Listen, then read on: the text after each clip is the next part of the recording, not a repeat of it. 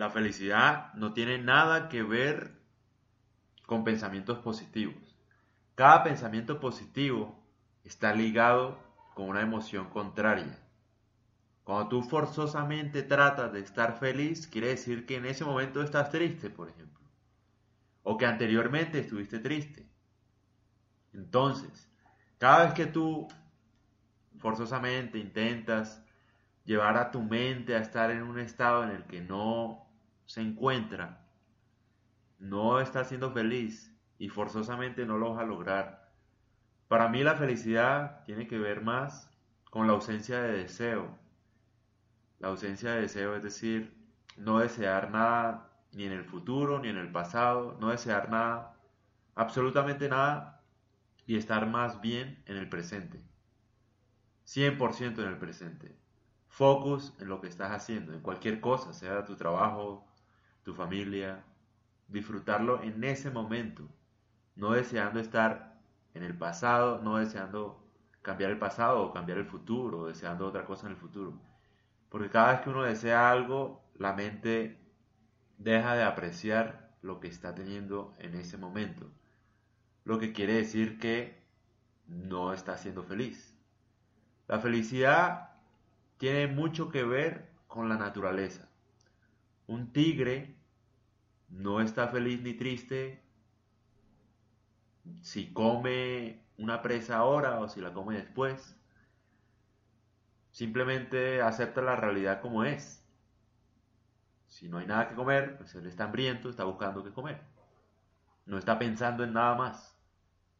No está pensando en ¿Será que si como voy a ser feliz? ¿Será que no? Si no como, soy triste. Simplemente tiene hambre y quiere comer, por ejemplo.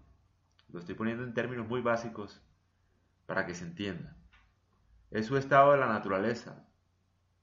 Somos los seres humanos los que estamos constantemente deseando cosas, tanto en el futuro como en el pasado.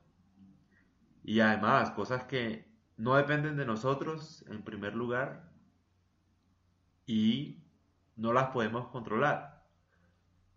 Por ejemplo, las cosas que no dependen de nosotros. Ganar más dinero o ser millonario, en parte, una parte podemos controlarla, pero la otra no. Por ejemplo, que te echen de tu, tu empleo por un recorte de personal. No sé, o sea, no quiere decir que tú seas un mal trabajador, solamente que la empresa se vio en la necesidad de de echar gente. No depende de ti. Muchas cosas. Hay otras, obviamente, que sí dependen de ti, pero lo que quiero decir es que el ser humano está tratando siempre de controlarlo todo y de controlar sobre todo lo que no depende de él. las personas tratan de controlar a sus esposas, a sus novias, de la forma en que piensan los demás, de la forma en que un político se expresa, todo el mundo está tratando de controlar a todo el mundo, los pensamientos de los demás, las acciones de los demás. Y eso no se puede. No se puede, es imposible. Tú no eres un Dios para controlar lo que hagan los demás. No se puede. Es una batalla perdida. Y eso uno debe ser consciente todo el tiempo de eso. El ser humano es más que todo como cuando alguien escribe en la arena. Es algo que se va a borrar, ¿no? Lo mismo pasa con nosotros. Nos vamos a morir, nos van a olvidar. Entonces, tratar de controlar tantas cosas nos hace infelices. Nos hace no apreciar lo que tenemos, nos hace ser desagradecidos con lo que tenemos. Todo el tiempo con una necesidad constante de compararnos, de controlar pensamientos, acciones que además ni siquiera controlamos la de nosotros mismos, ahora vamos a controlar la de los demás. No se puede. Y eso es lo que quiero decir cuando uno está ligado con la naturaleza. La naturaleza es entender que la vida es como es, que en ocasiones no depende de nosotros, que a veces no lo podemos cambiar. Lo que sí podemos cambiar es la reacción con lo que nos pasa. Eso sí lo podemos cambiar. Porque eso es lo único que depende de nosotros podemos enfrentar cualquier problema dependiendo de cómo reaccionamos a él y eso es lo único que podemos controlar. No podemos controlar los problemas porque todos vamos a tener problemas. Todo el mundo tiene los problemas.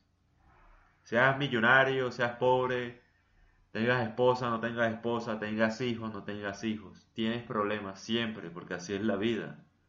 Así funciona. Ahora, ¿qué haces tú con esos problemas? Es lo que depende de ti. Y eso depende de la felicidad. Y hablando de eso, obviamente, entonces, para concluir, la, felicidad para mí sería la ausencia de deseo, es disfrutar plenamente el presente, sea cual sea el presente, como esté, sin cambiarle nada, sin desear estar en otro, en otro momento de la vida, sin desear nada, así como está. Eso sería la felicidad. Porque en parte uno ve, de hecho, eh, personas, por ejemplo, las personas ahora con las redes sociales, que no tienen nada malo, o sea, cada persona es un mundo, cada persona hace lo que quiere y también se comporta de acuerdo a cómo se comporta la sociedad. Entonces estamos en una sociedad llena de redes sociales. Entonces, como todo el mundo decide o trata forzosamente de corroborar que está siendo feliz o que está siendo más feliz que el otro, entonces se genera una competencia en la que los demás también van a tratar de corroborar que son felices, más que los demás. Entonces, cuando una persona viaja, la persona cree que, bueno, le toma fotos a todo, etcétera, tal.